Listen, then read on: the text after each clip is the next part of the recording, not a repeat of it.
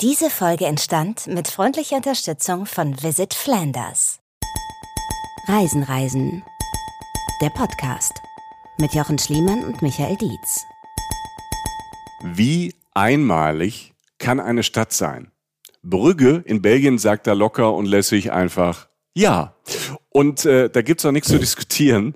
Umso schöner, dass gerade jetzt in diesem Moment, in diesen Sekunden, eine neue Folge Reisen, Reisen, Brügge sich in die Welt ausbreitet und sich dann hoffentlich breit macht in euren Köpfen, in euren Herzen. Ich, Michael Dietz, bin äh, noch geflutet von Eindrücken und Überraschungen, denn ich bin gerade zurück aus Flandern, aus Brügge und ich hoffe, ich kann euch ein bisschen inspirieren und Brügge-Vibes rüberbringen. Bei euch darf ich äh, nur hoffen, dass ihr am Ball bleibt. Einen Typen, den kann ich zwingen, das zu tun. Denn ohne ihn ähm, ähm, wird das ja nichts. Ohne ihn macht Reisen, Reisen keinen Sinn. Mein Freund Jochen Schliemann, gute Mittag, guten Abend. Hallo, hallo, hallo alle miteinander. Hallo Michi, ja stimmt, ich komme da jetzt nicht mehr raus. Nee. Ähm, das ist aber auch wirklich, also keine große Bürde, weil ich einfach mega Bock habe. Äh, Brügge ist einfach ein Name. Es, ähm, es, Brügge ist eine, es ist die, der Name der Stadt ist verdammt groß. Ja. Also ähm, viele Menschen, die ich kenne, waren schon da. Und ich habe mir das aufgespart, unter anderem für äh, Tage wie diese sozusagen. Und ich bin gespannt, was du mir erzählst. Und äh, habe Bock auf diese Destination, die ich noch nicht kenne. Also wenn ich, äh, und das bestätigt das ja jetzt, der Reisen, Reisen Geheimdienst hat mich informiert, du warst noch nicht in Brügge, aggressiv nachgefragt. Warum nicht? Ähm, ach. So großer Name. Ja, man, man schafft ja nicht alles gleichzeitig mhm. und man spart sich Sachen auf. Und du weißt ja, dass ich auch die, die ersten Jahre meiner Reisebiografie sozusagen, also als es wirklich mit dem Reisen losging, auch gern Ziele gemacht habe, die ich dann im Alter nicht mehr machen kann. Und, äh, und jetzt äh, komme ich also langsam in den ja. äh, im Spätherbst des Lebens, in dem ich mich ja nun einfach befinde, äh, kommt man ja in die Zeit, wo man die nahen Ziele macht und die arbeite ich so ab und an ab. Ich meine, wir hatten mal eine Folge äh, Antwerpen. Ähm, da war ich zum Beispiel, das ist für mich so, so die Kategorie dieser relativ naheliegenden äh, Städte von äh, Weltrang, zumindest und Weltruf. Und da gehört für mich äh, sowas wie Brügge oder Gent halt dazu und es steht noch aus und deshalb habe ich Bock, weil ich jetzt gerade, ich werde sozusagen mitschreiben. Also du musst dir keine Sorgen machen, ich hau nicht ab. Gut. Ich gebe dir, dir und euch mal einen kleinen Überblick, äh, was da auf euch so zukommt in der nächsten, sagen wir mal, Stunde. Sorry, es wird brutal, aber wir sprechen über eine Stadt, bei der die komplette Innenstadt zum UNESCO-Weltkulturerbe erklärt wurde. Ähm, plus einige Plätze, Gebäude sind nochmal extra Weltkulturerbe also nochmal extra ausgewiesen im Weltkulturerbe, nochmal als Weltkulturerbe. Das ist Wahnsinn. Ja, also. Ne?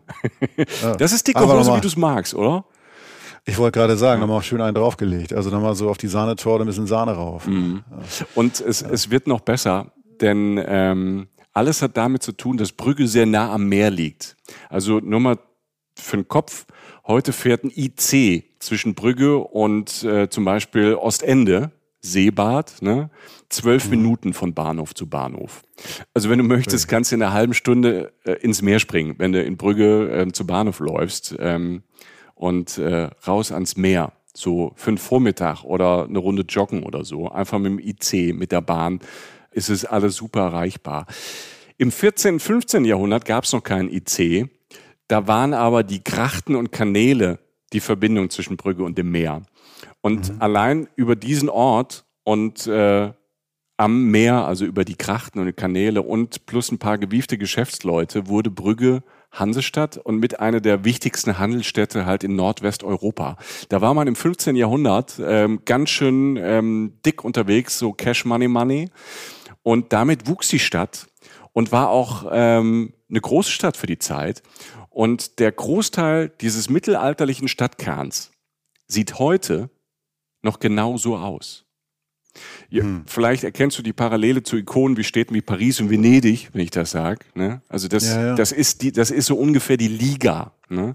Und deshalb ähm, ist es ja auch kein Geheimtipp mehr. Also spätestens seit dem Film Brügge sehen und sterben Ne, ähm, ja. wissen das ja sehr, sehr viele. Ne? Das wird dann gerade im Sommer, gerade am Wochenende auch schon mal ziemlich voll. Ne? Aber wie auch in Venedig gehen die meisten Leute, habe ich diesmal auch wieder festgestellt, ich war schon das zweite Mal in Brügge, halt an die gleichen Plätze. Machen alle das Gleiche und links und rechts vom großen Ganzen ist ähm, dann wirklich wahres Leben und eine normale Stadt. Ähm, mit vielen Überraschungen, wirklich coole Ecken. Und es gibt ähm, Zeiten, wo auch die Plätze, die so Opfer ihrer eigenen Attraktivität und Schönheit geworden sind, dann fast leer sind. Ne? Zum Beispiel mhm. Sonntagabend mhm. ist ein perfekter Tag. Da sind alle Tagestouristen weg und die, die übers Wochenende bleiben wollten, die sind weg. Sonntagabend, perfekter Tag für Brügge, um Brügge sehen und alleine sehen. Ne? Das ist dann äh, da so angesagt. Und es ist aber, egal ob es jetzt voll ist oder, oder, oder nicht voll ist, es ist wirklich wunderbar romantisch und äh, unvergleichbar einmalig von der Atmosphäre. Denn es gibt wenige Städte und Orte auf der Welt, in denen du theoretisch noch die gleiche Straßenkarte aus dem Mittelalter benutzen kannst. Also die Altstadt von Brücke, ne? die, die, die kannst du so mit einer Papyrusrolle, ne? da kommst du von A nach B, kein Problem. Ne? Auch, ja. auch wenn da jetzt noch nicht die veganen Waffelläden drauf sind. Aber es würde funktionieren, weil Brügge ist einfach ein Open-Air-Museum. Durchzogen von Wasserkanälen, den Krachten, mhm. ich habe es eben schon mal gesagt, von wunderschönen Parks, Parkanlagen, breiten Boulevards, gleichzeitig ganz engen Gässchen, opulenten, romantischen Brücken, Märkten und Plätzen, Kopfsteinpflaster überall. Und das ist ja nur die halbe Miete, denn dazu kommen ja auch noch spannende Museen, große Meister aus dem Mittelalter, ne, die Primitiven, wem das was sagt, aber gleichzeitig auch ganz viel junge Kunst, super Restaurants, Festivals, Triennalen. Also das ist halt, ähm, wo man sagen muss, ähm, schon sehr, sehr viel. Und dann kommt ja noch was obendrauf, äh, auf was du so stehst. Ne? Also mhm. äh, es gibt ja drei Dinge, die man in Belgien eh kann und die in Brügge teilweise dann auf die Spitze getrieben werden aus Fett Pommes machen, aus Zucker ja. Schokolade und aus Alkohol ja. Bier. Ne? Da kommen wir langsam so zu dir, Jochen. Und ja. ähm, du verstehst auch, Jetzt vielleicht noch mehr die Frage, meine fast entsetzte Frage vom Anfang, warum du noch nicht da warst. Ja, ja, ich, ich, es wird jetzt nicht leichter. Also mal mhm. gehen die Argumente aus. Aber gut, man muss sich, man muss sich ja Sachen aufsparen. Nee, ja. Es klingt halt wie so ein klassischer, perfekter äh, Städtetrip, ja. so ein Wochenende. Aber mhm. auch so, wenn man an der Küste ist, da mal, also ich, äh, erzähl mal lieber, bevor ja. ich das ja alles schon wieder in Schubladen stecke oder so. Genau, lass die Schubladen offen. Lass die Schubladen offen, denn ich habe noch Cliffhanger. Ich habe tatsächlich eine echte Fürstin getroffen. Also eine echte. Ne? Kein oh. Flachs, ist kein falscher Cliffhanger, eine echte Fürstin getroffen. Und durch Zufall auch ähm, zwei Künstler und eine Künstlerin, habe mit denen Zeit verbracht, die in Brügge arbeiten, leben und dann ähm, mir auch so ein bisschen dann spontan lokal und hip so alles gezeigt haben, was man so auf den ersten Blick gar nicht sieht. Also ja, die, das ist die perfekte Kombi. Ähm, Highlights auf der einen Seite, kleine Tipps von Essen bis Shopping, gibt's alles gleich. Ich möchte aber mit einem Bild einsteigen träumt euch mal mit mir in warmen Sommerabend, egal wann ihr das hört, träumt euch in warmen Sommerabend. Ihr kommt am frühen Abend in Brügge an. Idealerweise, und da sage ich nachher am Ende des Podcasts noch mehr dazu, mit dem Zug. Reist mit dem Zug an, egal wo ihr in Europa startet. Weil ihr seid dann direkt mitten in der Stadt. Ihr steigt aus, dann ist direkt der Vorplatz. Ihr seht links, wenn ihr aus dem Bahnhof kommt, direkt was abgefahrenes, ein großes Gebäude, das ist das Kulturzentrum, leuchtend rote Ziegeln, gelbes Licht durch unzählige Fenster, Fensterschächte, ganz unterschiedliche Größen. Es ist so, schon ein bisschen so Dämmerung, aber es ist noch hell. Du erkennst, da ist eine Stadt, da ist was Modernes und du denkst, ich wollte doch eigentlich in diese Open-Air-Museum. Aber als erstes fällt das auf, dieser moderne Bau von 2002, als Brügge einfach mal Europas Kulturhauptstadt war, war die auch noch. Und du denkst, bin ich falsch, bin ich äh, auf der falschen Seite des Bahnhofs raus? Und dann siehst du aber grün, du siehst einen Park, du siehst einen Grünstreifen mit einem großen Brunnen in der Mitte, Fontänen, drei großen Fontänen. Und du läufst darauf zu, läufst auf diesen Park zu und dann passiert was, womit ich nicht gerechnet habe, wo ich vorher gesagt habe, Brügge liegt in der Nähe vom Meer mit dem IC zwölf Minuten, aber ich höre Möwen schreien. Hm. Und ich rieche das Meer. Also so, so ganz leicht. Du hast ganz zart Salz in der Luft. Vielleicht ist es auch getriggert durch die Möwe, aber das hat was mit mir gemacht. Und dann läufst du mhm. weiter und dann siehst du das Kopfsteinpflaster. Du siehst die ersten großen alten Bäume. Du siehst die ersten kleinen roten urigen Häuser. Ähm, und bisschen weiter weg, weil es ja noch nicht ganz dunkel, siehst du auch in der Ferne Türme, Kirchtürme. Und, und es zieht dich direkt rein in dieses Labyrinth aus Gassen und Straßen. Und plötzlich stehst du auf so einer ersten mittelalterlichen Brücke, Laternen an den Häuschen, die leuchten in so einem schönen Gelb und du schaust auf die erste Kracht. Trauerweiden, also man kann es sich gar nicht ausdenken. Trauerweiden baden gerade ihre Spitzen darin, im Wasser unten. Das Wasser spiegelt so die ersten Lämpchen, die an sind. Der sanfte Wind weht ein Glockenspiel aus der, aus der Innenstadt herüber. Und wenn du dann denkst, äh, also locker, so, so viel mehr Kitsch geht gar nicht, dann bemerkst du so ein Klackern. Klick, klack, klick, klack, klack, klack. So ein klares, angenehmes, aber schon sehr bestimmtes Geräusch, das aber auch so ein bisschen beeindruckt ist. Und es kommt von Pferden. Hm. Von einem Pferd, was vor eine Pferdekutsche gespannt ist. Und das kommt genau in dem Moment um die Ecke. Die Kutscherin hat so einen, hat einen großen Hut auf, fast wie die, wie die Typen und die, die Frauen, die die Gondel in Venedig fahren. Ein schwarzes Pferd kommt mit der Kutsche, mit so einer richtig alten Kutsche an dir vorbei. Drinnen Pärchen.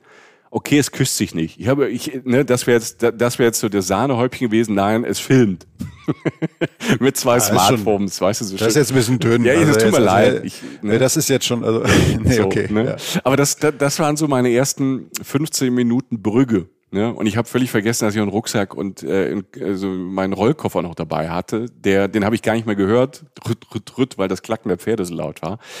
Aber das ist in Brügge, diese Szene ist in Brügge einfach Realität. Es ist, ich sagte schon, wild romantisch, da einfach durch die Stadt äh, zu flanieren, da durchzulaufen, weil du halt wirklich im Museum bist, in einem bewohnten Museum, das einen Puls hat. Ne? Da ist auch normales Leben. Ne? Und das, ähm, das zwischen all diesen Touristenattraktionen. Und das zeigt sich dann vor allem, wenn du dann Richtung Grote Markt gehst, an den großen Markt und ähm, da läufst du zum Belfort.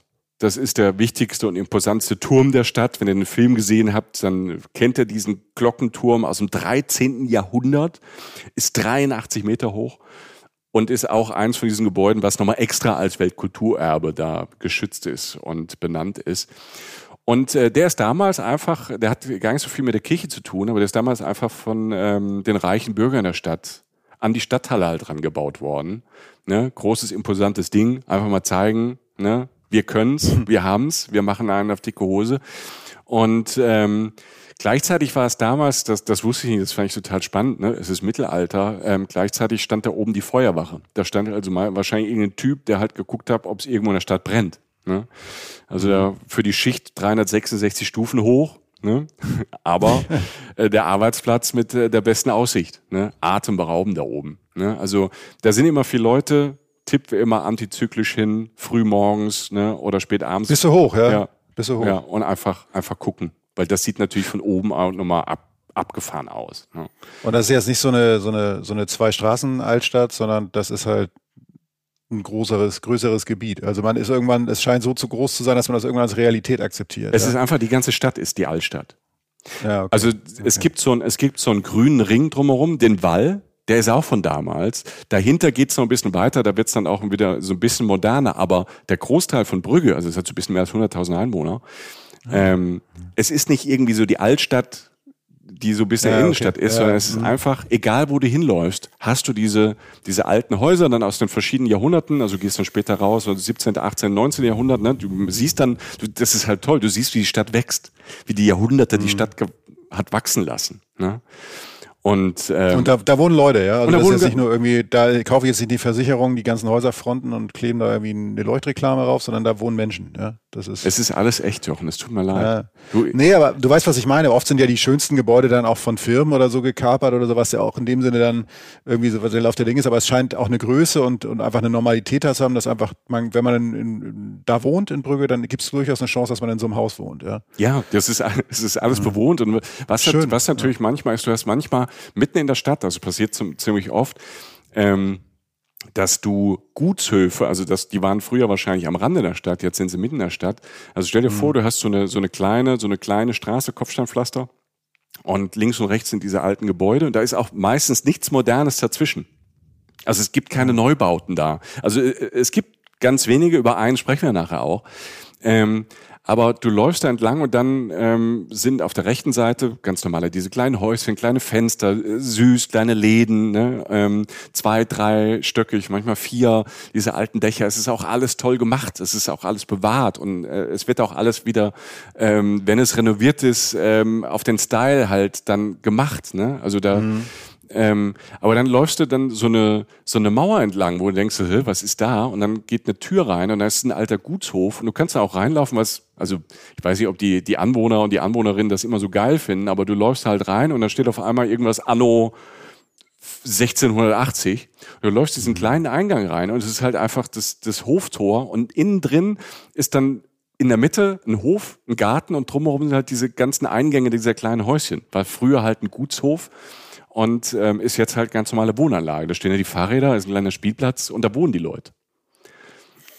Also das, ja, so geht's da auch, ne? Das geht auch, ne? Also das, das ja. passiert ja in der Stadt. Also manchmal so drumherum wirklich klein und ähm, und sweet, aber wie gesagt, ähm, da an dem ähm, Belfort, an dem Belfried, an diesem Glockenturm, da ist dann der große Markt und der ist dann wirklich groß. Da sind noch alle möglichen Prachtbauten drumherum. Ne? Also die hatten richtig Kohle damals und haben, haben ähm, wirklich einen rausgelassen. Und natürlich ist dieser Platz, das, das ist wie ein Fressplatz, ne, tagsüber. Tolle Atmosphäre, aber natürlich ist in fast jedem von diesen Häusern unten drin ähm, sind Restaurants, ähm, sind Bars, mhm. sind Cafés. Aber es sieht dann ganz schön aus, weil überall sind, sind ist nach draußen, nach draußen aufgebaut, ähm, Stühle, Tische, Sonnenschirme, ähm, überall ist so Menschengewimmel. Und ähm, oben hast du dann auch so große Balkone, wo Menschen stehen oder Terrassen, wo Menschen sitzen, noch einen Kaffee trinken. Also da kommen sie dann irgendwie alle zusammen. Ist dann auch toll, Leute gucken. Also manchmal an, an manchen Tagen, ich glaube gerade so der Samstag ist natürlich, wo dann viele, wo du auch merkst, da, da sprechen auch viele ähm, Flämisch, Holländisch, ne? ähm, Niederländisch, wie man das dann auch immer nennt. Ähm, da kommen auch viele aus der Umgebung einfach am Samstag da rein, bisschen durchmarschieren, bisschen Waffel essen, bisschen Schoko kaufen und ähm, dann wird's ja halt schon voll. Aber es ist jetzt, ähm, es ist trotzdem schön, wenn man da sitzt, einfach Menschen gucken und da kommen halt alle Menschen und Familien dann zusammen. Und wenn du das nicht magst, dann, wie gesagt, antizyklisch hin, früh morgens um neun ist da fast kein Mensch ne? und ist genauso schön. Und ähm, dann kannst du auch vielleicht so ein bisschen in Anführungszeichen die touristischen Sachen machen. Also das, das habe ich gemerkt, das macht immer Sinn, wie überall auch. Das, da haben wir bei Reisen, Reisen schon so oft drüber gesprochen. Einfach antizyklisch an die Sache rangehen. Und ähm, da gehen wir weiter ähm, zu dem nächsten antizyklischen Tipp, ähm, zum Daver. Der Daver ist eigentlich so, finde ich, einer der schönsten Plätze da im Zentrum. Kannst du dir auch nicht ausdenken, wie so ein Filmset. Ne?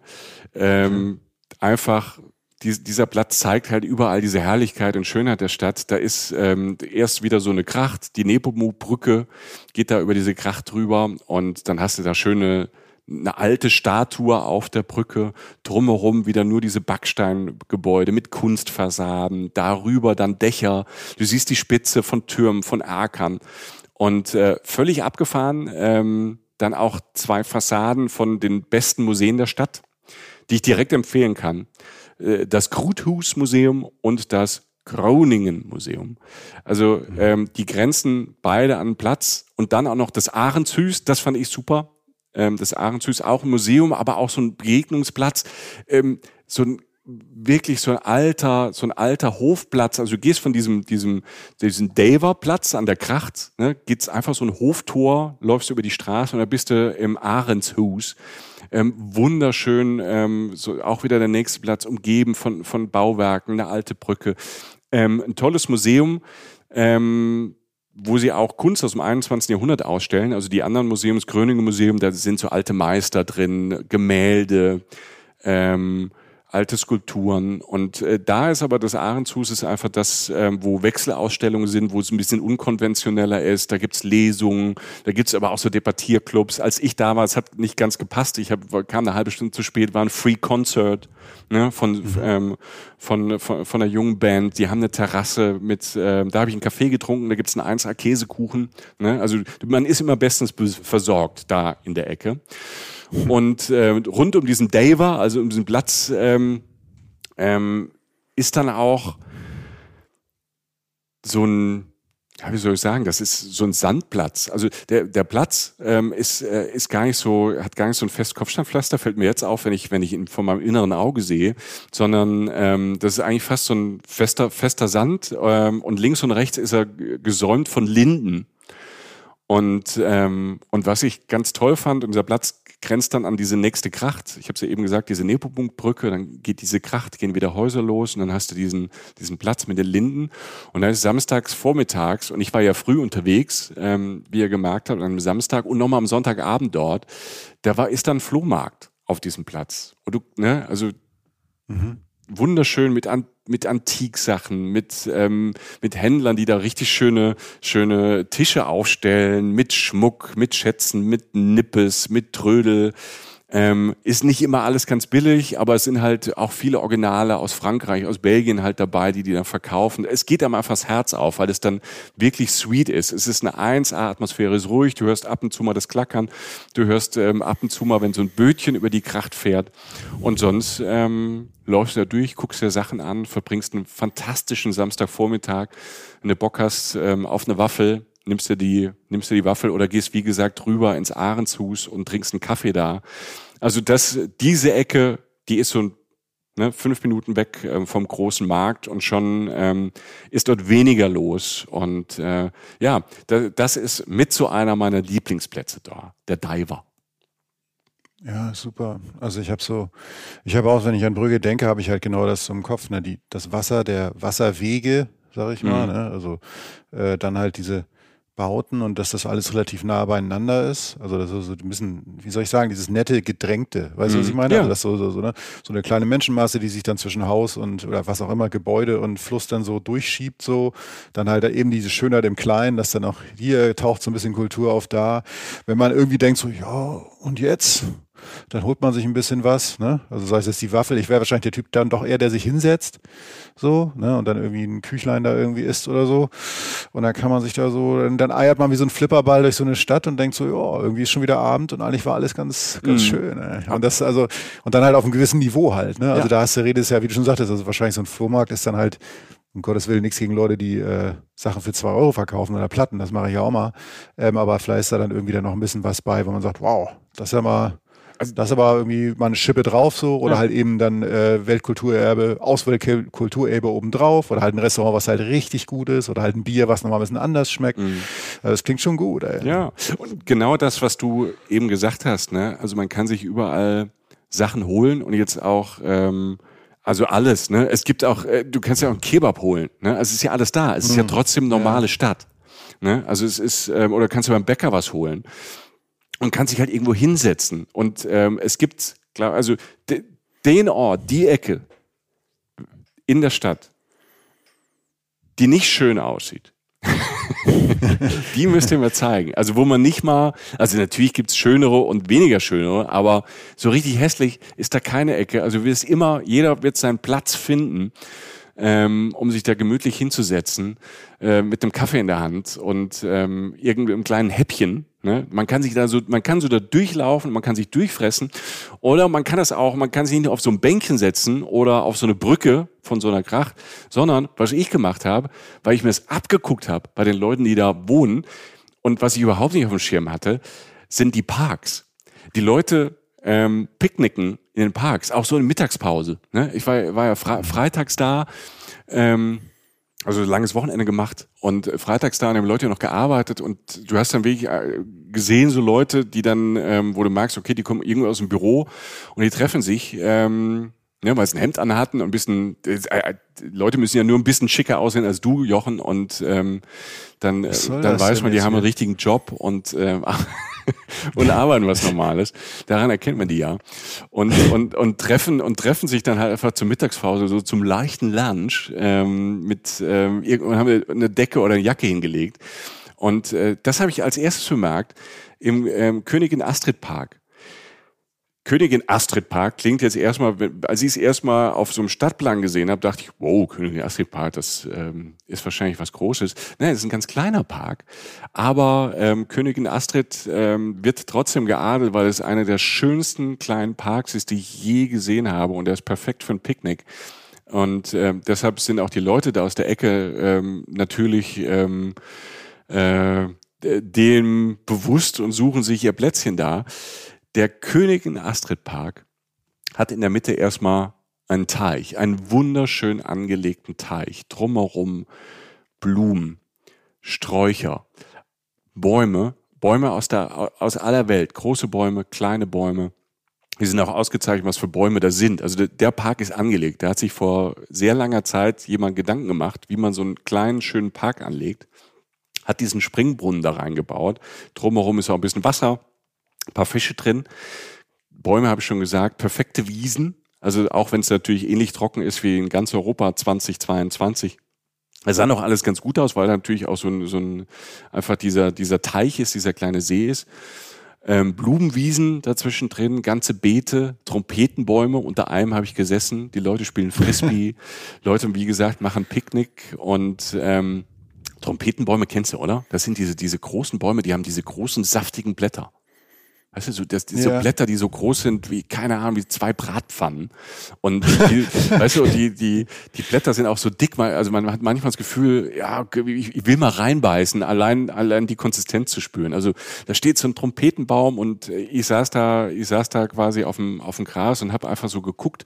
Hinten ist dann noch so ein, so ein Pavillon. Und als ich auf dem Gras saß, dachte ich so, Mensch, hier stehen ja auch so Stühle. Die habe ich doch schon mal gesehen.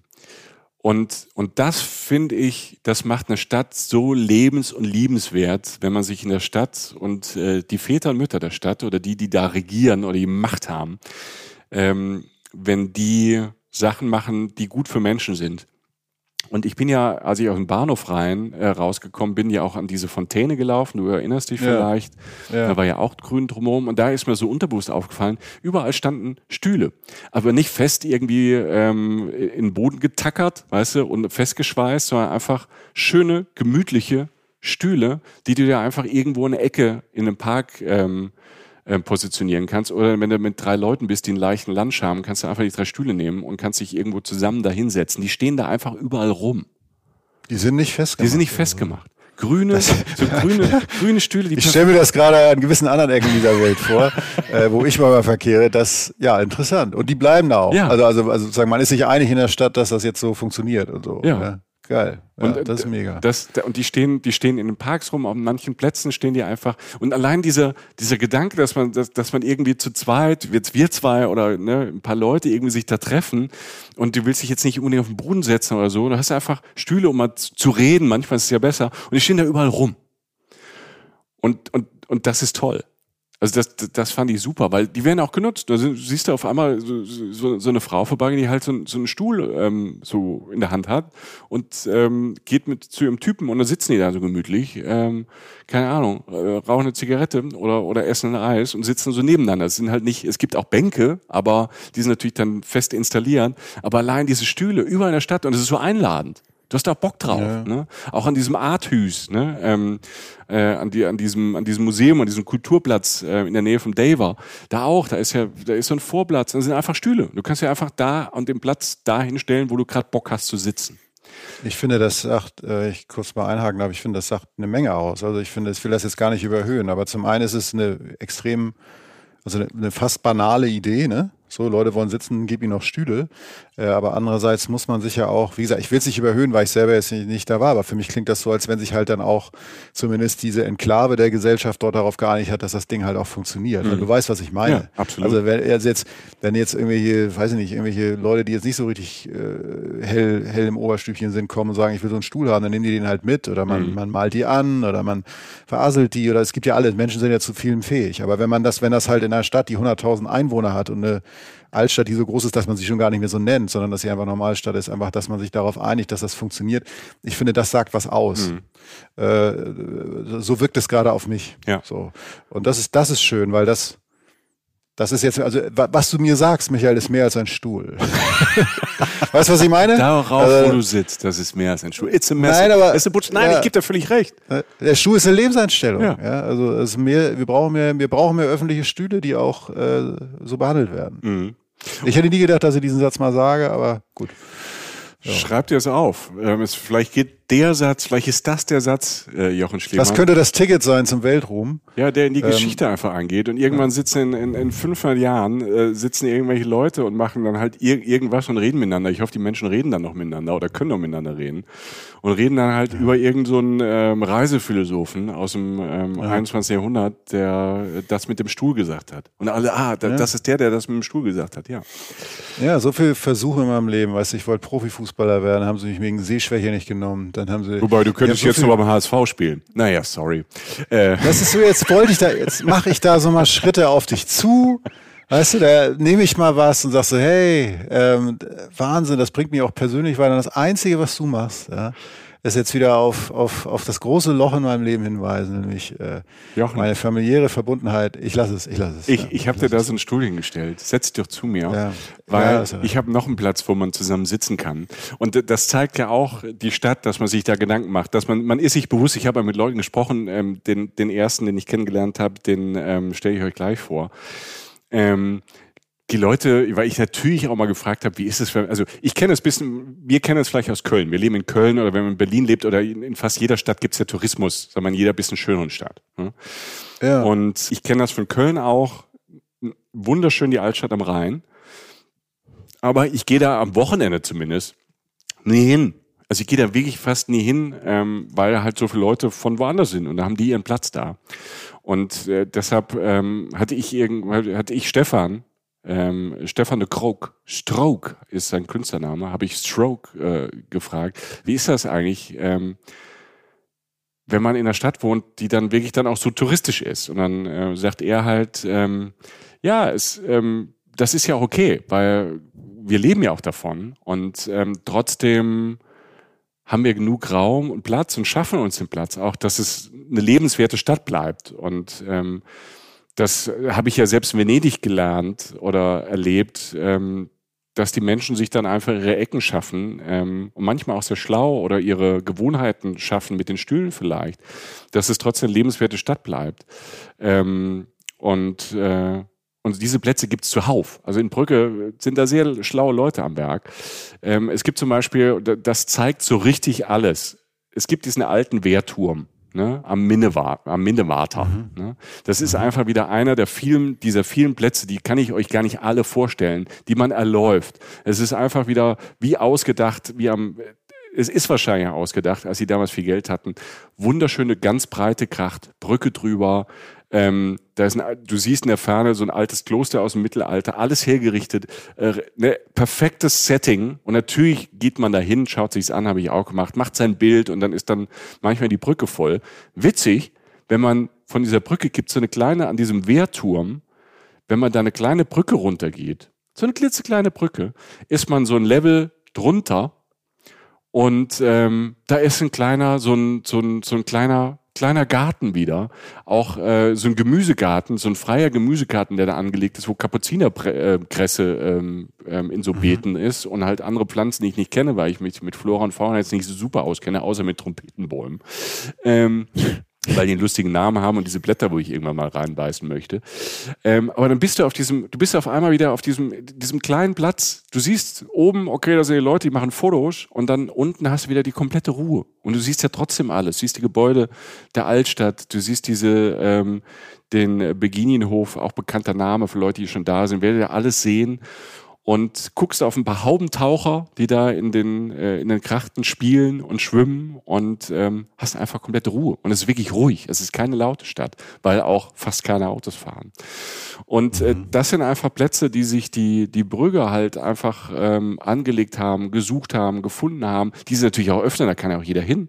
Aber irgendwie habe ich das Gefühl, die sind so ganz schlau gemacht, dass ähm, wenn mal die Touristengruppe halt vorbeikommt, die da halt, ähm, ne, wenn so eine äh, 30-Mann-Gruppe irgendwo ähm, aus Deutschland oder Spanien mal vorbeikommt, dass die das halt vielleicht nicht entdecken. Und ähm, Stefan de Krog, den ich eben schon angesprochen habe, Künstler, den ich getroffen habe, der ist so um die 40 Jahre alt, ist ähm, ein bedeutender Künstler der Stadt, äh, Stroh und ähm, ist sein, sein Künstlername, habe es eben schon gesagt. Der macht, ähm, der malt, der macht moderne Kunst aus Holz zum Beispiel, was ich total abgefahren finde, weil er Brügge auch benutzt, um Kunst zu machen. Also In dieser Stadt wird natürlich immer wieder, wie in jeder anderen Stadt, halt viel renoviert. Aber du hast natürlich bei so einem Altbaubestand, ne, werden überall mal wieder alte Sachen, alte Dächer, alte, alte Dielenböden rausgemacht. Und genau das sucht er. Also er sucht in der Stadt da, wo sich was verändert, wo ähm, Altes eigentlich äh, verloren gehen würde.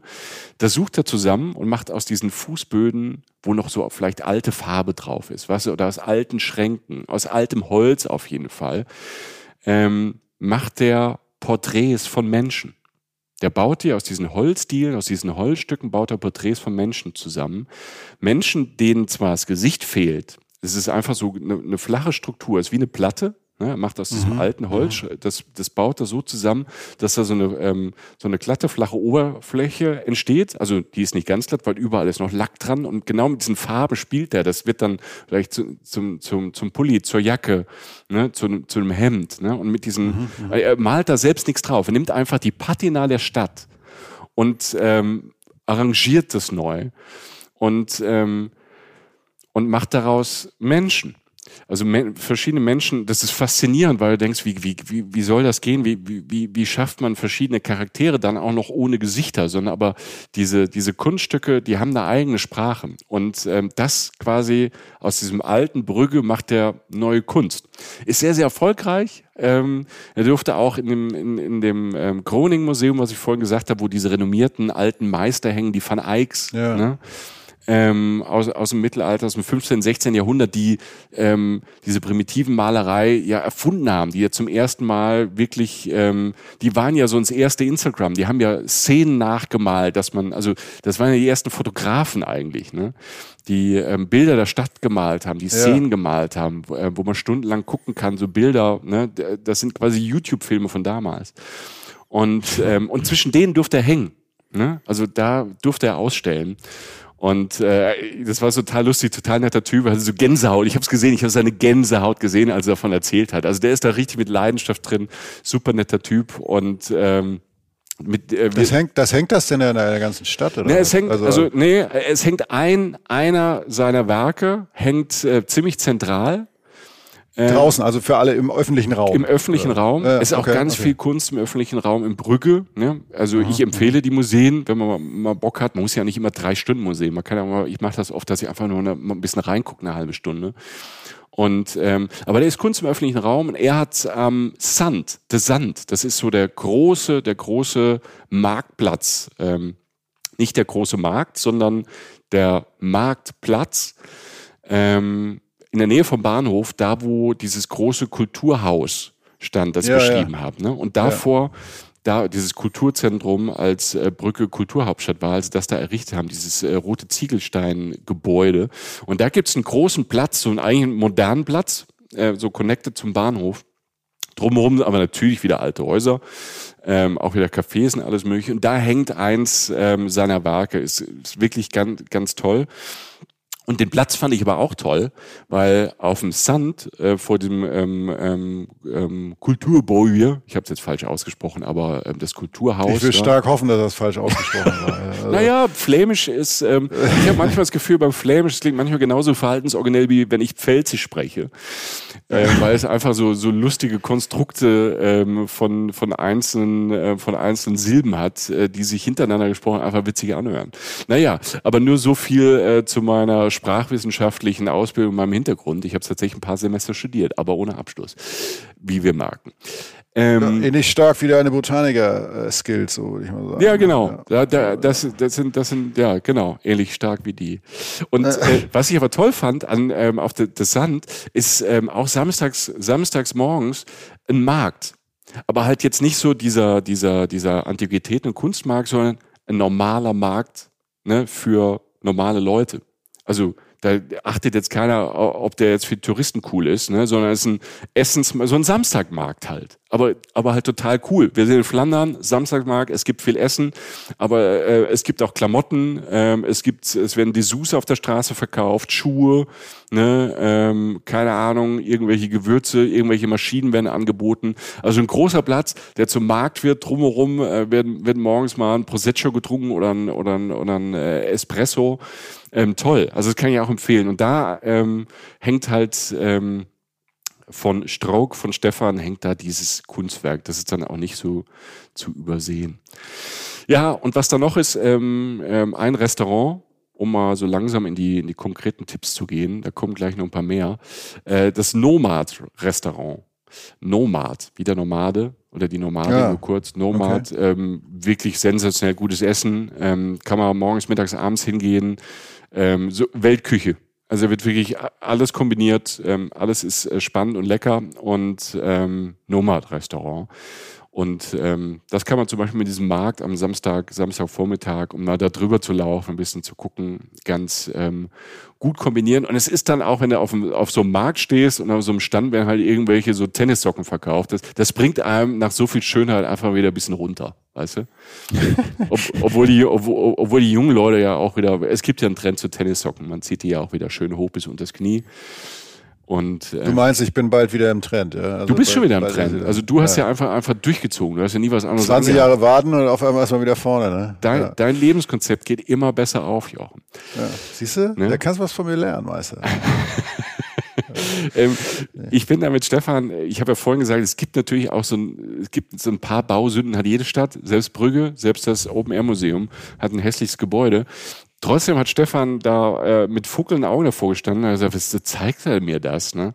Und das zeigt dann auch wieder, das ist ähm, so ein großes, ich will mal, 60er, 70er Jahre Bau, ne? ihr wisst, ne? so, ein, so ein Bürogebäude, ähm, glänzt so ein bisschen gülden, ist ein bisschen abgefuckt. Ähm, und das ist aber jetzt, ähm, das heißt The Tank. Und das ist, äh, hat die Stadt ähm, hat gemerkt, okay, da ist jetzt nicht besonders schön, keiner wollte immer Büros drin haben, dann öffnen wir es halt für Künstler. Ne? Und ähm, da haben, sind 40 Ateliers drin, ähm, die man kann sich darauf bewerben, sagst, das und das möchte ich machen und dann kriegst du da einen Raum, wo du halt ähm, deine Kunst machen kannst oder als Band oder irgendwie proben kannst oder so. Ne? Mhm. Also ähm, das war natürlich dann auch wieder cool und dann macht dieser, die, diese, dieser abgerockte, dieses abgerockte Gebäude auch wieder Sinn und schon war es wieder cool, ne? weil es, weil ähm, die da was gefunden haben, wie sie es gut nutzen. Ja.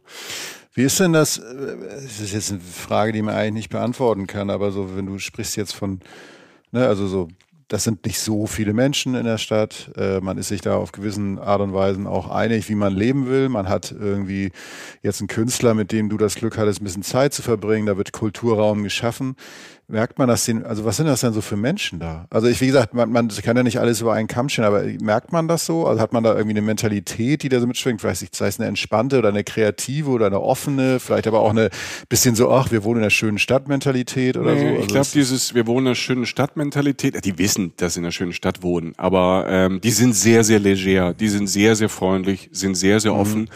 Die wissen ja auch, was wir von den Leuten haben, die sind sehr freundlich und offen, aber die Stadt hat natürlich auch einen Vibe, einen eigenen. Ne? Also, ja, das meine ich so. Ist das ja. so unaufgeregt kreativ? Es ist, es ist unaufgeregt kreativ. Also du hast, du hast neben diesen, neben dieser alten Kunst, neben diesen wirklich ähm, außergewöhnlichen Museen, lassen die sich auch genug Raum für Neues. Und das merkt man, wenn man dann ähm, so ein bisschen dann aus der aus dem Zentrum der Innenstadt dann so ein bisschen rausgeht, mhm. aus diesem romantischen Brücke dann so ein bisschen rausgeht. Ähm, da gibt's dann ähm, da bin ich mit Stefan lang ähm, in, der, in der einen Straße. Das ist die Eselstraat, also die Eselsstraße.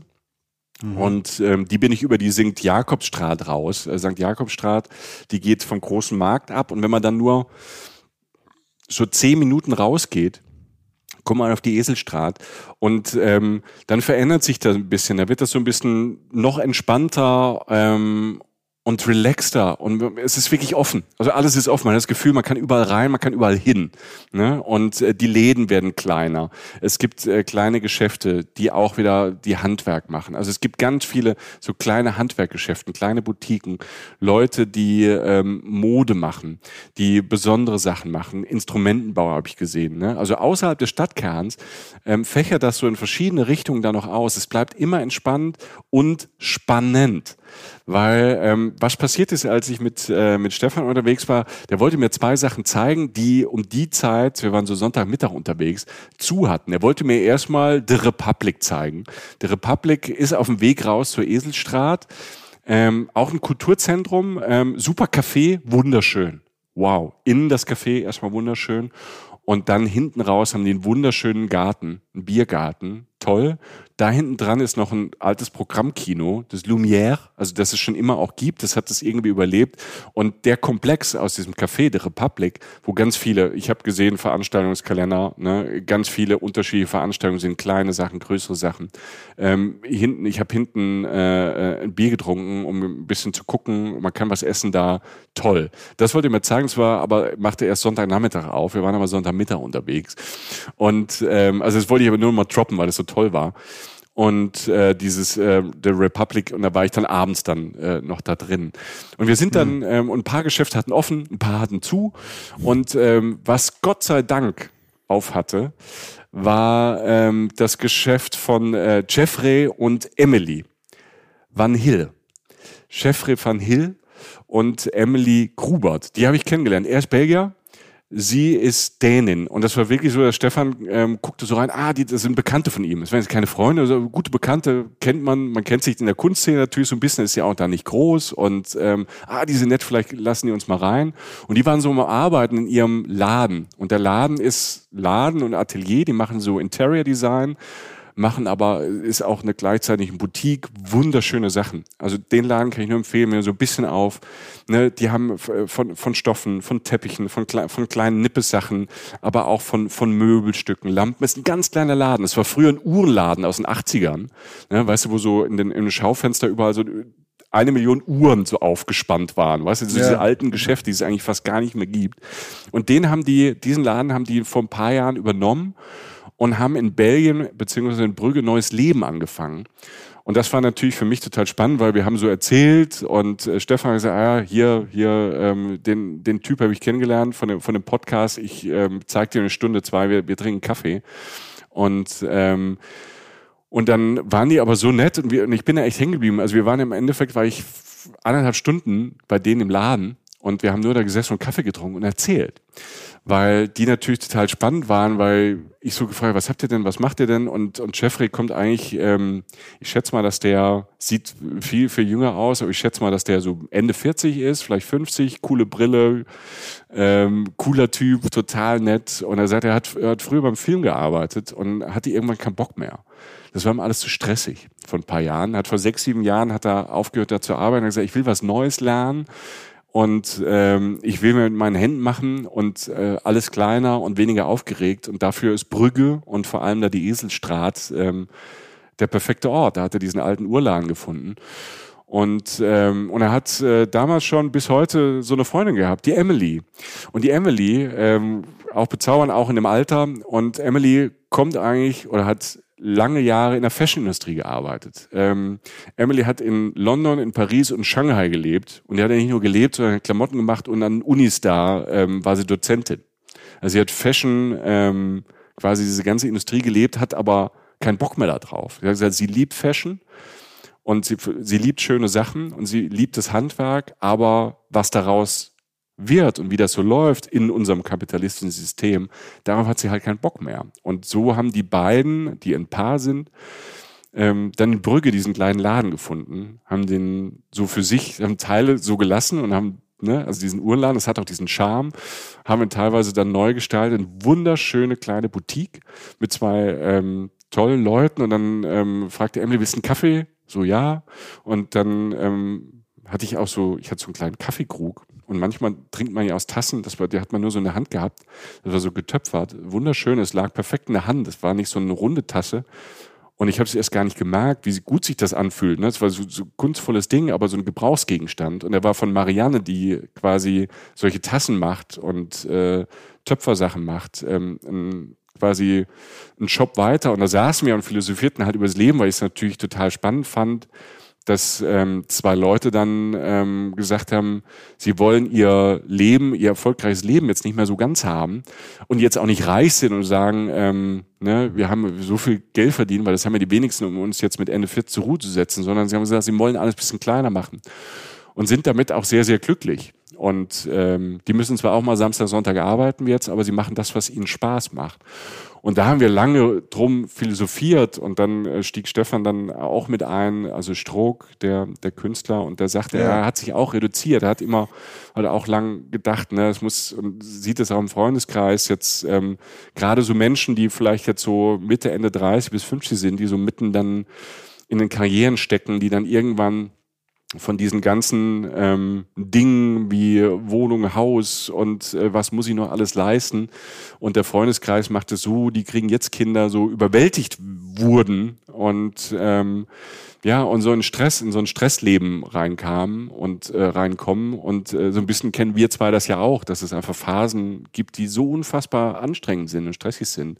Und ich glaube, ihr da draußen, ähm, jeder von seiner Perspektive kennt das. Und äh, man rennt da halt im Leben oft manchmal so rein. Also man merkt die Anfänge nicht und irgendwann wird es so ein bisschen viel. Und davon haben die zwei erzählt. Das war sehr inspirierend.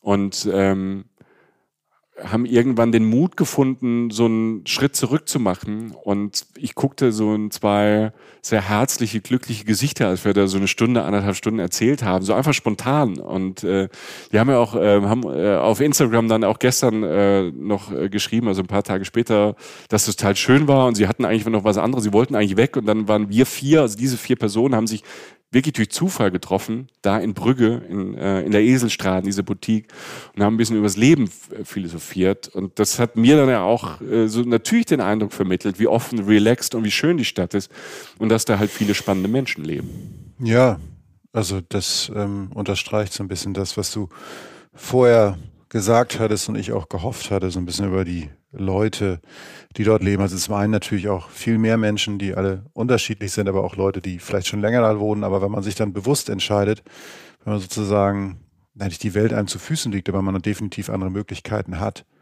und äh, in diesem Rad drin ist, von wegen höher, schneller, weiter, immer mehr, mhm. bis, bis, ins, bis ans bittere Ende zu Tode optimieren.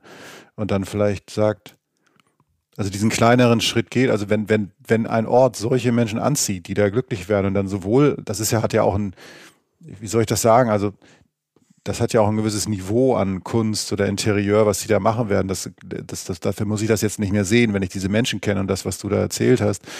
Ähm, und dass das möglich ist, dass sie da sich wirklich auf, dass sie das machen können, was sie erfüllt einerseits und andererseits auch irgendwie was was Beschauliches haben, dann ist da schon viel mhm. erfüllt. Mhm. Ne? Dann ist das ein absolut lebenswerter Ort, bestimmt für die Menschen, die du da gerade umrissen hast, seien es jetzt wir oder ja. wer auch immer sich da angesprochen führt. Also das klingt durchaus, ähm, durchaus ja, lebenswert. Ja, ein weiterer Punkt, äh, den die Stadt so lebenswert macht, ist, ähm, ich habe ja vorhin von ähm, der, die schönste Zeit ist Sonntagabend. Ja wenn quasi so die, auch die Tagesleute, also wenn, wenn die Stadt so ein bisschen leerer wird, also es ist ja überhaupt kein, es klingt immer so, dann sind die anderen weg. Nein, ne? Man ist ja selbst Teil der anderen. Ne? Ja. Also, ähm, aber es ist einfach ruhiger am Sonntagabend. Und ähm, das ist so ein zweiter, so ein zweiter Punkt äh, neben dieser Eselstraat, von der ich eben erzählt habe, ähm, wo die beiden diese Boutique haben, ähm, Chefin Emilie, Emily, Emilie, Emily. Ähm, das ist ähm, vom Fischmarkt, also der alte Fischmarkt, mhm.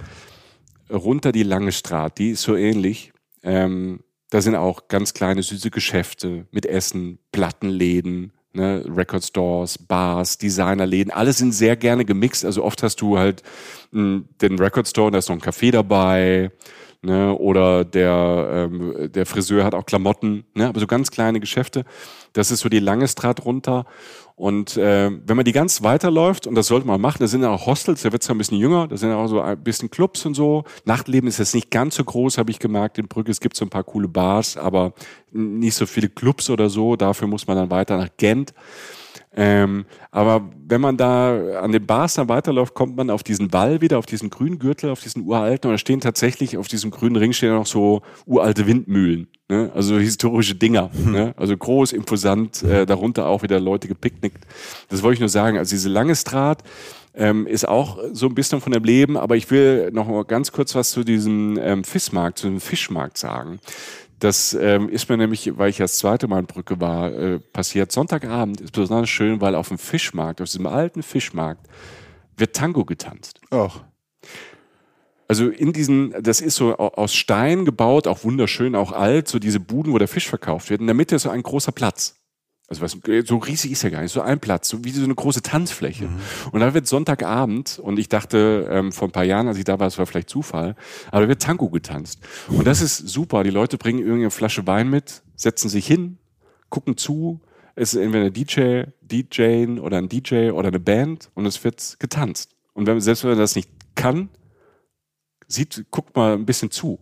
Es ist einfach schön. Es ist einfach, weil Tango ja auch so was, was, ähm, was Sinnliches hat, was Ruhiges hat, aber dann auch was Temperamentvolles manchmal. Und das ist schön. Sonntagabend, am frühen Abend, wenn es noch hell ist, wird auf dem Fischmarkt Tango getanzt. ähm, to tolles Erlebnis. Also kann ich nur, kann ich nur empfehlen.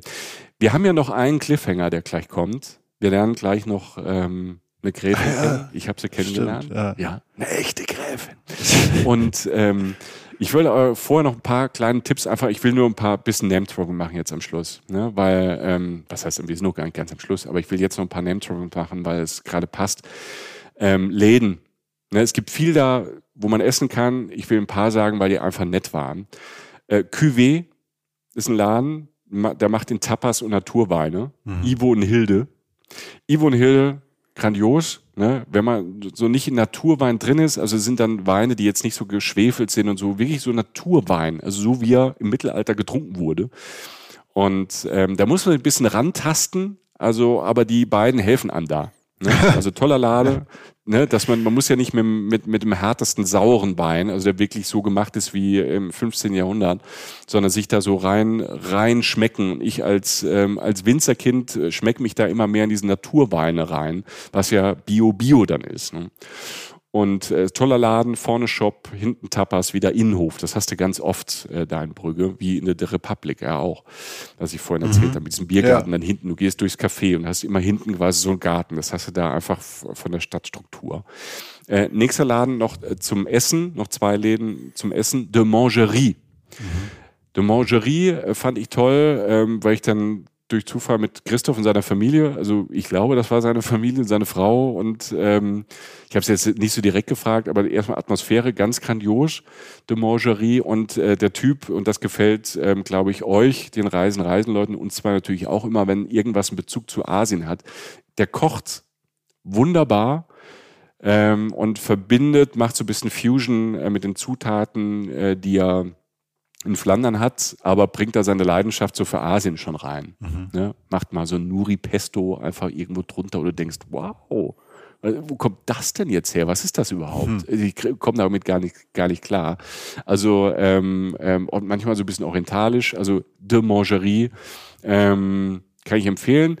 Ein bisschen günstiger und ein bisschen kleiner, für einen Snack zwischendurch. Ich fand es so sympathisch. Ähm, Et kleine Hüs Mhm. das kleine Haus. Ed kleine Hüs machen so zwei ältere Frauen, super sympathisch, kleine Snacks, mitten im Gewimmel, so eine kleine Oase, kann draußen sitzen, drin sitzen, fantastischer Kaffee, wunderbar. Habe ich gedacht, da muss, muss man den Leuten jetzt einfach mal sagen. Ed kleine Hüs. Und äh, da kann man toll eine Waffel essen. Äh, Bier gibt's natürlich auch überall. Ne? Die haben auch ähm, der halbe Mahn ist auch so eine Brauerei. Viele Brauereien ähm, sind ja quasi nicht mehr so in Familienbetrieben, ähm, die schon. Da kann man auch ähm, Brauereiführung machen. Das ist da auch in der Innenstadt. Äh, die haben leckeres Bier. Ich hab, ähm, probiere mich ja gerade durch äh, für tagsüber durch alkoholfreies Bier, dass man nicht so viel Limo säuft. Und ähm, die hatten ein fantastisches alkoholfreies Bier, ähm, wo man mittags auch mal äh, was Herbes trinken kann gegen durch, Durst. Isotonisch, Jochen. Ne? Wir müssen ja äh, darauf achten, dass wir immer Elektrolyte haben. Ja, Und, du denkst äh, ja, das ist ich, denke großartig. Alles, wenn, ich, wenn, ich, durch so eine Stadt laufe. Ja, ne? Du bist einfach ein selbstloser Gesundheitsjäger. Ja. Also, also ja. ich, es, es, geht ja nicht um Genuss, auf keinen Fall. Doch, es geht um Genuss. Ich habe jetzt noch was für dich. Ne? Ich trinke das isotonische Getränk und du, du gehst zu Chocolate Line. Es gibt in, in, in Brügge, das, deshalb sage, gebe ich hier so, so zwei, drei Sachen, wollte ich noch droppen, ähm, weil es so viele Geschäfte und so viele Sachen gibt. Und ich habe ähm, so, so ein, was richtig Schlechtes noch nicht erlebt, aber ich dachte, ich sage euch die paar guten Läden, weil die halt manchmal so ein bisschen auch abgefahren waren. The Chocolate Line, ähm, den Laden hat mir der Stefan, der Künstler, der Stroke, empfohlen. Wenn ich Schokolade mitnehmen möchte nach Hause, geh dahin, weil der Typ, der den Laden macht, ähm, ist ziemlich abgefahren. Ähm, hat der so gesagt, glaubt man so, dann geht man da hin und dann, okay, man ein Blick und man weiß, ja, der Typ ist ziemlich abgefahren. Ähm, ähm, The Chocolate Line ist so ein, der Typ, der das macht, der ist halt so, der macht perfektes Handwerk. Ne? Der ist schon seit Jahren im Michelin empfohlen. Es gibt nicht viele Schokoladengeschäfte, die im Guide Michelin empfohlen sind. Das da ja, weil der halt Handwerk und Rock'n'Roll so vereinigt irgendwie. Ne? Der macht halt, der macht Schoki mit Wasabi, mit Zwiebeln. Der macht, äh, der baut einen Snickers nach, ne? aber halt mit guten Sachen, weißt du? Und der beißt da rein und denkst so, ja, in einer idealen Welt würde dieser dieser, dieser Riegel für zwischendurch so schmecken. So fantastisch. Ne? Also der macht so Sachen. Der hat auch so Schokopulver quasi entwickelt, dass man sich sowieso Schnupftabak durch die Nase zieht. Und dann, The Chocolate äh, Line halt, ne? Ja. The Chocolate Line, genau. Aber ich meine, ja, also, also den, den guten Snickers, also den erwarte ich jetzt von dir zu Weihnachten. Ich will den guten Snickers. Ja. Ja, und wir machen keine Werbung. Ne? Nein, nein, nein. Für diesen Schokoriegel. Um aber das, da, das ist einfach ein Snickers nachgebaut. Das haben wir so oft gesagt. Ne? Es gibt ja noch andere Schokoriegel. Ähm, aber der, aber der ist, der ist, äh, der ist wirklich super. Also wenn ihr nach Schokolade sucht oder so ein mitbringt nach Hause, weil der einfach schön, ist, ist einfach auch schön gemacht. Ne? So und äh, Privatbetrieb wie diese Brauerei, der halbe Mahn, auch Familienbetrieb. Ähm, genau, geht da hin und äh, ähm, schaut es euch an, vielleicht gefällt es euch so gut wie mir. So, zum Finale. Mhm. Jetzt jetzt nochmal richtig Ah, die aufregend. Fürstin. So, Michi goes Royal. Jetzt geht's und ab. Ich habe und, und es ist halt auch nochmal ein ganz abgefahrener besonderer Tipp und der für uns alle Reisenden noch abgefahrener ist, weil es gibt ähm, so ein bisschen auch so ein bisschen am Rande der Stadt ähm, die Adorno-Domäne. Das ist ein mittelalterliches Hofgut. Ist auch von Weitem zu sehen, weil, und jetzt wird es abgefahren, da über dem Hofgut was herausragt, was steht. Die Jerusalem-Kapelle. Das ist ein Bauwerk. So sieht es aus wie ein, so ein Glockenturm von der Kirche. Sieht aus ein bisschen wie der Kirchturm, aber nicht ganz. Es ist angelehnt an die Grabeskirche in Jerusalem erbaut um 1500. Aus Spaß. aus, Spa aus Spaß. Ich dachte jetzt aus Stein, Marmor, aus Nein, Spaß. Aus Spaß. Okay. Weil die Familie Adorno das konnte. Also, das weiß ich nicht einfach so. Das hat mir nämlich jemand, ein Nachfahre, nämlich die Gräfin erzählt. Die Gräfin Veronique de Limburg-Stierum. Die ist verheiratet mit einem direkten Nachkommen der Familie Adorno. Jetzt müsst ihr, müsst ihr euch mal kurz vorstellen, ich stehe in so einem mittelalterlichen Hofgut, das mitten auch wieder in der Stadt ist. Du hast so einen hohen Turm, ein Bauwerk, das völlig abgefahren ist, erst ganz normal, ne? Du hast, die, die, du hast diesen Ziegelstein, den Backstein da hoch und oben das Dach sieht aber aus mit, sein, mit so Insignien und alles Mögliche, als würde es in Jerusalem stehen. Grabeskirche als hättest du die Mütze, als hättest du die Kuppel von der Grabeskirche nach Brücke transportiert. Nein, das ist halt einfach in klein nachgebaut. Jetzt stell dir mal vor, wie ist also Michi und eine echte Gräfin stehen davor und gucken da hoch. Was hast du für ein Bild im Kopf? Wie sieht die Gräfin aus? Wie sieht für dich die Fürstin aus? Besser als du. Ja, das also, ist nicht so schwer. Ich mach Podcast. Gut, gut, gut, gut gekleidet aber so wie du die Stadt beschreibst, vielleicht auch eben nicht über, überkandidelt, so eher so leger. Also einfach so wie ein Mensch, der sich sowas erlaubt, also, also smart und gut gekleidet und irgendwie ähm, siehst du ein bisschen niedlich daneben aus, so als, als zweiter Kirchturm, der da durch die Gegend wackelt. So. so Exakt. Ja. okay. Nein, das kommt tatsächlich, es ist wirklich lustig. Es kommt dahin, weil, äh, keine Ahnung, ich, ähm, ich habe das ja, ich habe das äh, quasi in der Vorrecherche entdeckt, ich muss da hin und ähm, mhm. dann li liest er halt, okay, Gräfin und so, kann, ne, kann man da mal hin, kann man da mal jemand treffen und so, so, ja, kein Problem.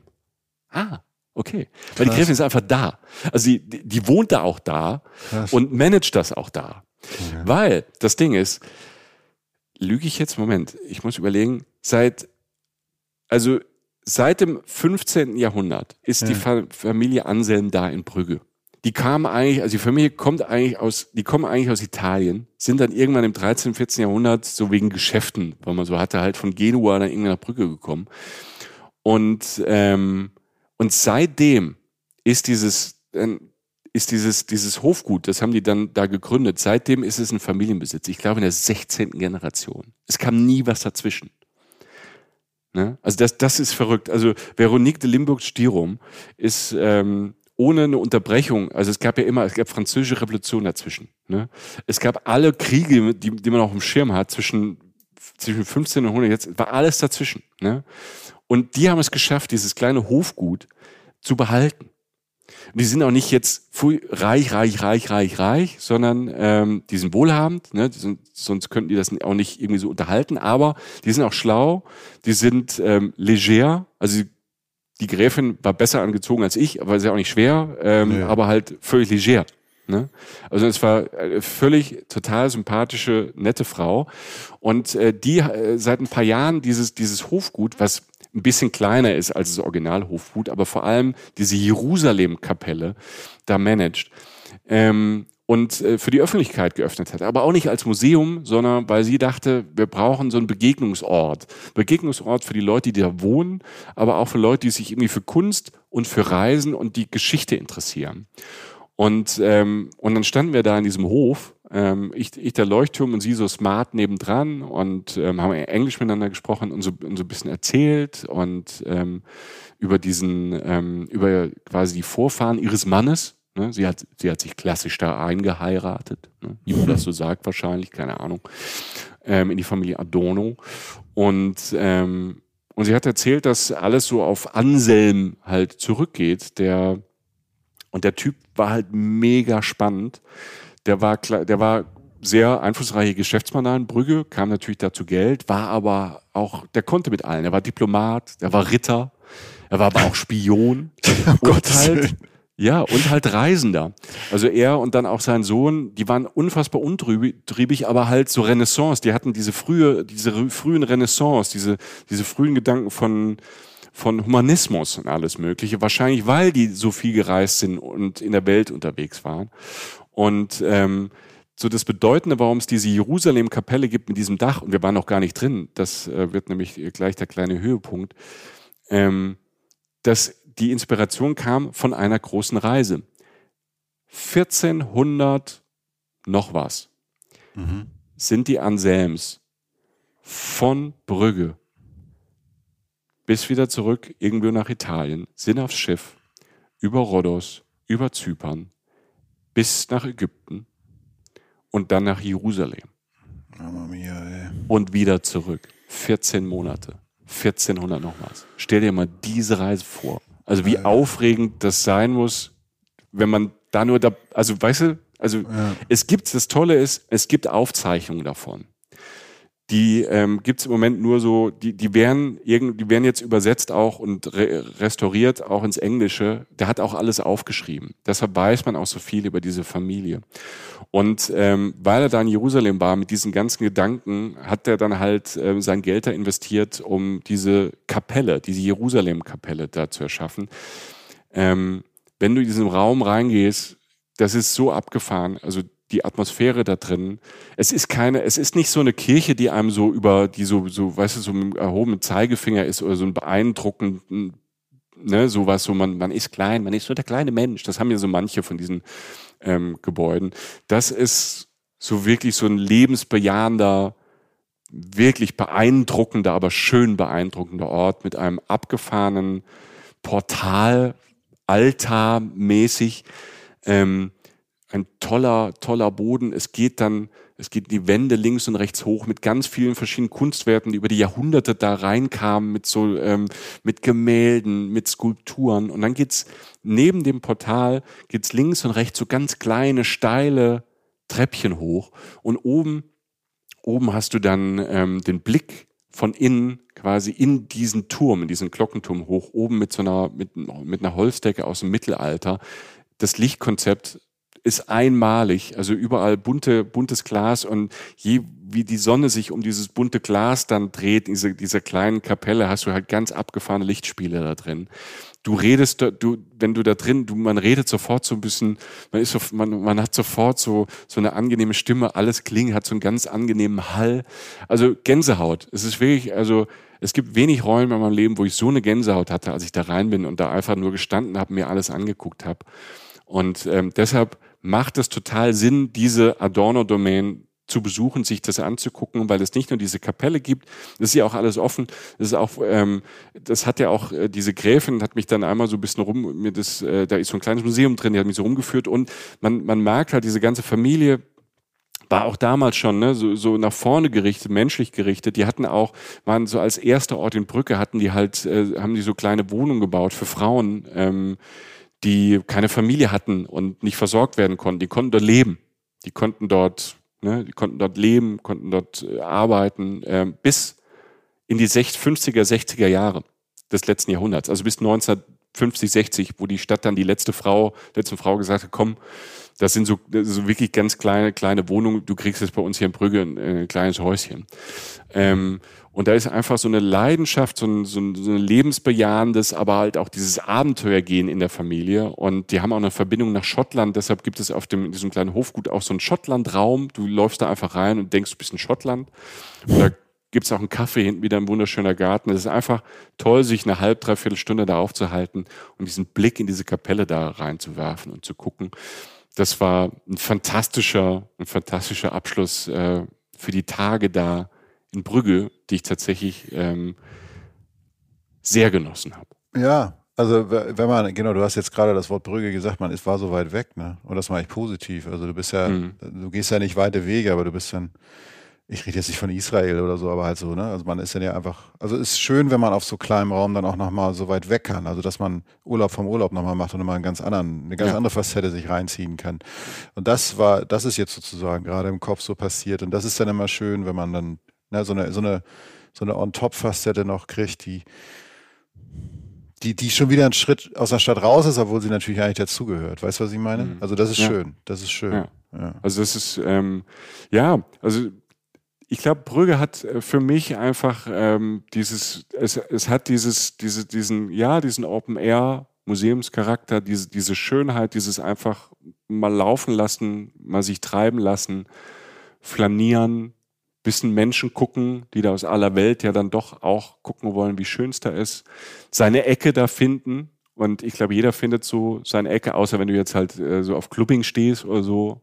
Aber auch das geht, äh, weil Brügge halt wunderbar angeschlossen ist. Ähm, ähm, deshalb, das habe ich ja Anfang schon gesagt, fahrt mit dem Zug hin. Ähm, das, das ist wunderbar connected. Ähm, von Köln aus ähm, natürlich super, sind es drei Stunden, aber auch von München und Berlin aus acht Stunden, Frankfurt vier Stunden zwanzig, Bremen bisschen mehr als sieben Stunden, Stuttgart fünf, Basel bisschen mehr als sechs Stunden. Und äh, man kommt ganz anders ja da auch an. Und wenn man dann äh, mit dem Zug da ankommt und fährt dann auch entspannt dann auch wieder zurück und hat dann auch, ohne sich Stress zu machen an so einem Steuer ähm, von so einem Fahrzeug, ähm, kann man das alles so ein bisschen sacken lassen. Und man nimmt von Brügge einfach viel mit und ähm, auch viel Inspiration durch das, durch das Treffen, durch das zufällige Treffen, was ja toll ist, wenn sowas in Städten passiert. Aber das spricht ja von der Stadt, dass sie so offen ist, dass das überhaupt möglich ist. Ja, und äh, ich meine, wenn man bedenkt, wie oft man auch an so einer Ecke vorbeikommt, ne? Also man mhm. kann ja auch einfach mal da einen Tag lang mal vorbeischauen oder wenn man da an der See genau. ist, dann da hinfahren. Also Stichwort Tagestrip oder auf dem Weg. Also da, da, da, das denke ich auch, aber was ich jetzt so am ehesten tatsächlich, also neben den Sachen, die du genannt hast, neben der äh, pittoresken Szenerie da, also dass man da wirklich, ja nein, dass man da wirklich, ja, ja. ja das, man kann da ja wahrscheinlich an jeder Ecke so ein Gemälde malen, habe ich so das Gefühl. Ähm, kannst du, also, wenn du es kannst, kannst du. Ja, ja gut, ich gut kann ich nicht, aber könnte man könnte an jeder Ecke ein Gemälde malen, aber ähm, tatsächlich sind es dann auch die Leute. So, also sei es jetzt irgendwie ein Restaurant, das du kurz droppst mit so einer Idee oder ähm, eine Fürstin, die natürlich in der äh, gefühlt 38. Generation da irgendwie halt irgendwie kulturell und gesellschaftlich irgendwie was beiträgt oder halt eben Leute, die sich entscheiden von der von der ähm, heißt es, nee, heißt nicht High Society, aber der globalisierten Welt dann einfach doch irgendwie ins Kleinstädtliche zu gehen und da, das mhm. nehme ich so mit und das, das ist gar nicht so gemeint, dass man jetzt genau die Leute treffen muss, sondern das, das sagt ja was aus. Und äh, das ist so ein, also ich glaube, dass jetzt, ich habe ja am Anfang gesagt, dass ich da sowieso hin will und ich würde es auch wegen der Museen machen oder wegen der Szenerie, ähm, oder wegen meiner ähm, nicht vorhandenen äh, Marderqualitäten. Aber vor allen Dingen glaube ich, dass ich jetzt so ein bisschen so erahne, was das für ein Vibe sein könnte, wenn ich Bock auf den habe. Auf mhm. Leute, die halt irgendwie in dem Sinne die ganze Welt besser machen würden, aber sich erstmal für diese kle relativ kleine Stadt entscheiden, dann fahre ich da, glaube ich, hin. Ja. ja, weil du bist ja auch so ein romantischer Typ. Joch. Bin ich tatsächlich, ja. Bist du ja tatsächlich. Ähm, Muss man auch sein als HSV-Fan. Ja, das ist wieder eine ganz andere Geschichte. Ja. Da, ähm, du bist ja auch so ein romantischer Typ und dann hast du, ich glaube, allein schon, es wird sich, es wird sich, es ist so viel. Also ich könnte jetzt noch zwei, drei Stunden weiterreden. Ähm, es ist so viel noch an, ne, an Tipps, die man geben kann, an Museen, an Ecken, alles Mögliche. Das kann ich da gar nicht reinpacken, auch was man drumherum noch machen kann. Das kann man, aber ihr seid ja Reisende, man soll sich auch Sachen selbst erkundigen. Wir wollen ja euch nur den Ansporn geben, dahin, da vielleicht mal hinzugucken und sich überleben, vielleicht mal dahin zu fahren.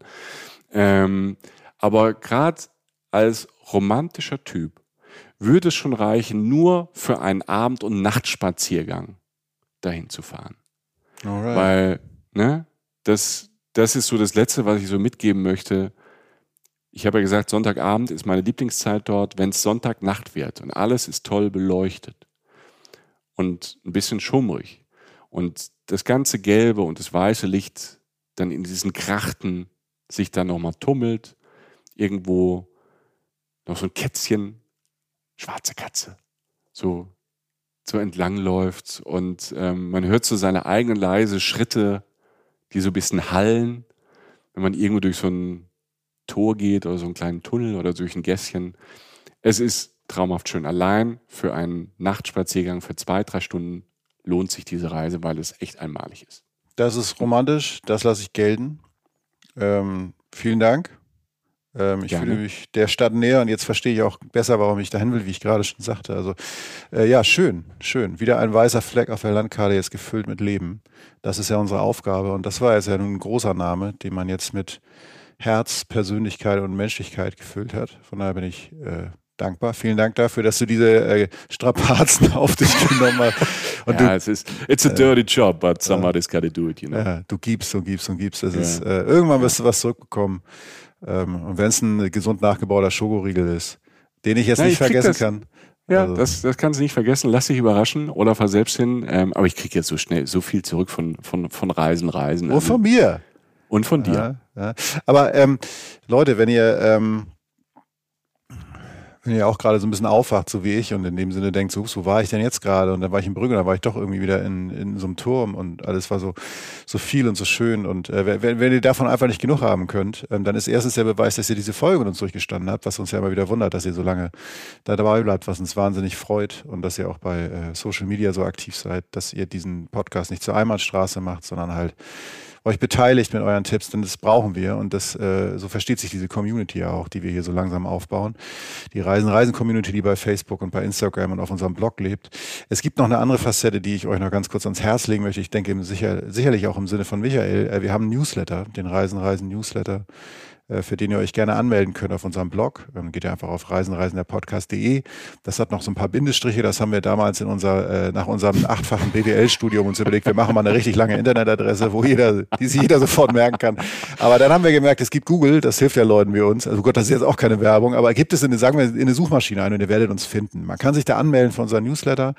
Da gibt es ähm, ein paar äh, schriftliche Exkursionen auch zum Thema Reisen von unserer Kollegin Julia, die mit uns arbeitet, äh, die einen hervorragenden Job macht, äh, auch bei pittoresken Schilderungen und äh, Gedankengängen, die sie da so aufschreibt. Es gibt auch Texte von uns, es gibt News von uns, ähm, was so ansteht, die kommenden Folgen, was sonst im Reisen, Reisen der Podcast-Universum passiert. Also merkt euch das, wenn ihr Bock habt, meldet euch an. ist alles auch umsonst. Es gibt auch keine Fallstricke. Also da klingelt auch keiner bei euch und will euch irgendwie einen Kühlschrank verkaufen irgendwann, sondern es ist einfach nur gut gemeint von uns. Ähm, das sei noch gesagt und zudem möchte ich noch grüßen unsere anderen ähm, äh, Freundinnen äh, in Hamburg von äh, Geosaison, unser, äh, das Reisemagazin Geosaison, in dem wir ja auf der letzten Seite eine kleine Rubrik haben, äh, in der wir äh, regelmäßig unsere ähm, Gedanken äh, zum Thema Reisen in kleinen, kurzen Texten zusammenfassen und äh, so ein bisschen pointiert auf den Punkt bringen. Wahrscheinlich ähm, würden die auch in Brügge gut ankommen, so wie ich die Menschen dort kennengelernt habe, weil es einfach so ein bisschen was Schöngeistiges ist mit so ein bisschen was zum Nachdenken, aber irgendwie auch die Liebe zum Reisen so ein bisschen verkörpert. Also da findet ihr uns auch.